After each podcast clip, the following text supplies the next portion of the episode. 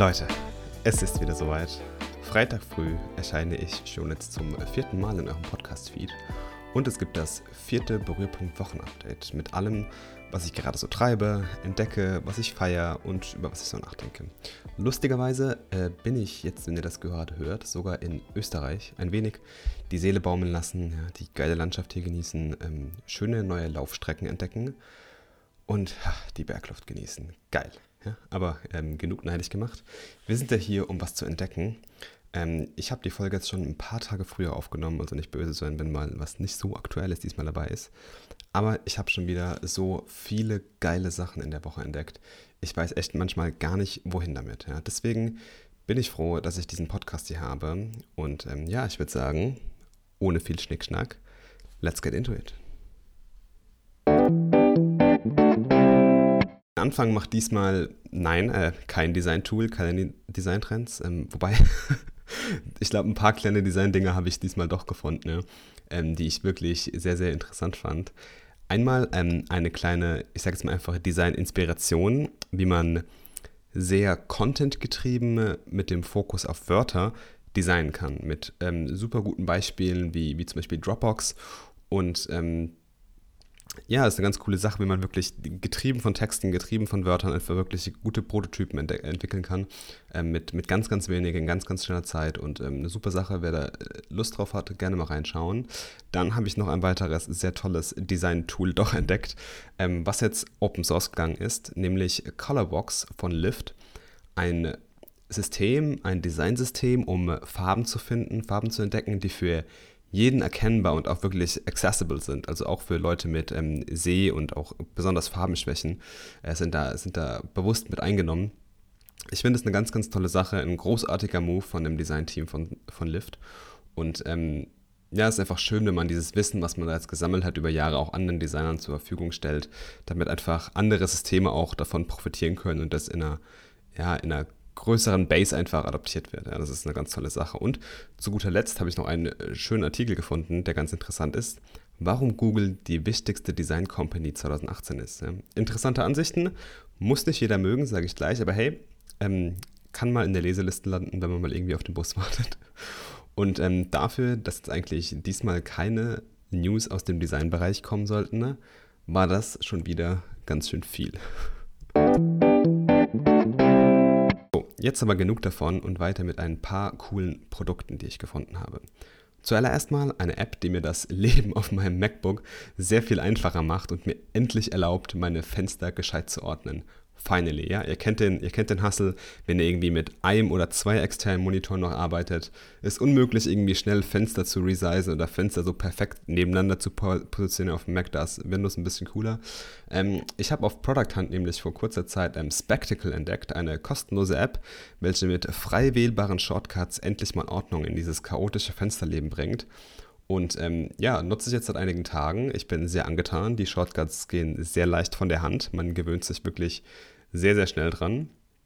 Und ähm, ja, cooles Ding, werde ich auf jeden Fall weiter benutzen. Dauert noch ein bisschen, bis das so in den natürlichen Workflow übergeht. Aber das ist ja ganz normal. Ja. Die zweite App bringt auch gleich nochmal ein wenig Ordnung in das ganze ähm, ja, Chaos auf meinem Laptop.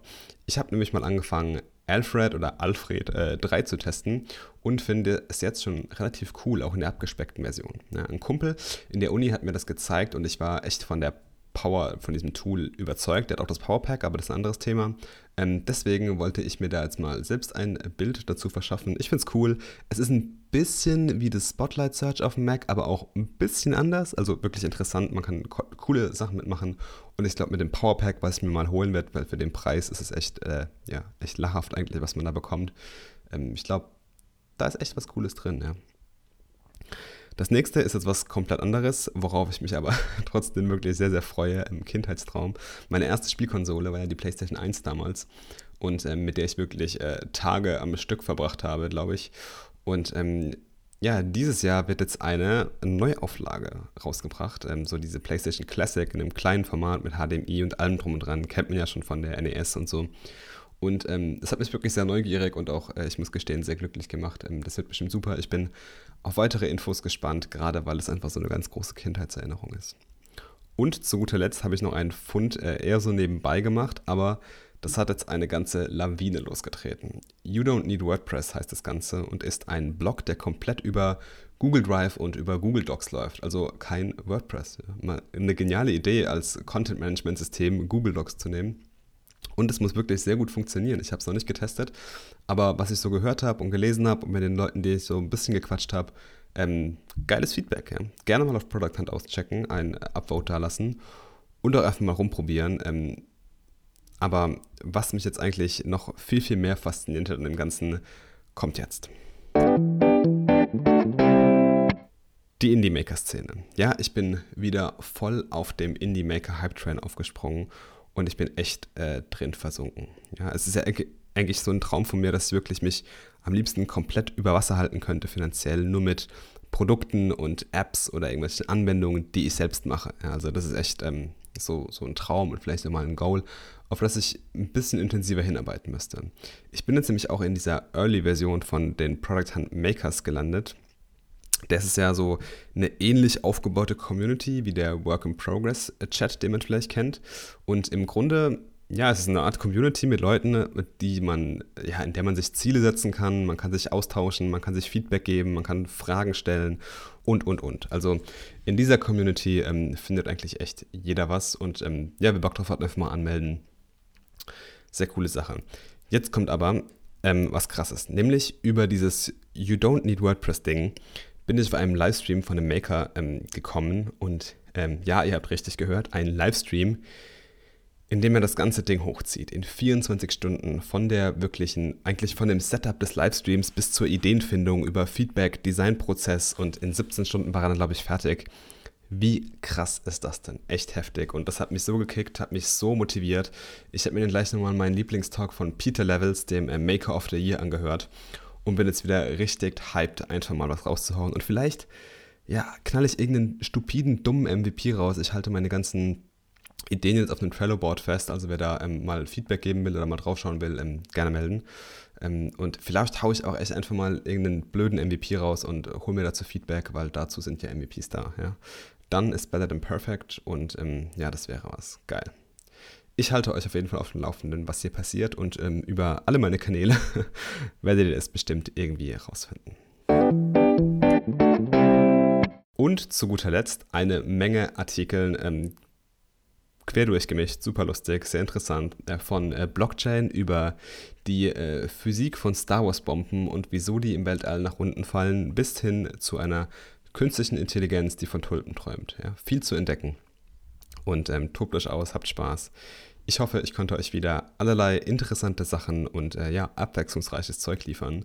Jetzt geht es erstmal noch eine schöne Tour laufen und dann würde ich sagen, hören wir uns wieder nächste Woche zum nächsten Berührpunkt-Wochen-Update und bis dahin, wie gewohnt, keep creating awesome stuff.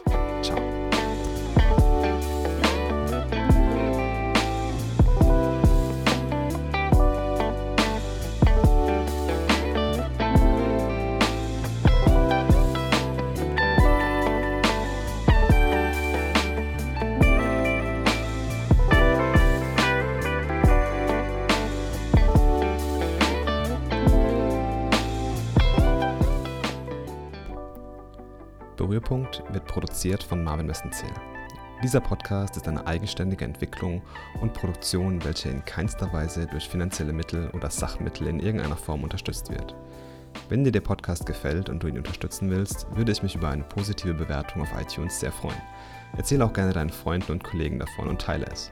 Bei Fragen, Feedback, Anregungen oder auch Kritik gerne per Mail an hello at marvinmessenzähl.com oder direkt auf Twitter oder Instagram an @yomarvin. Y-O-O Marvin. Klein und zusammen.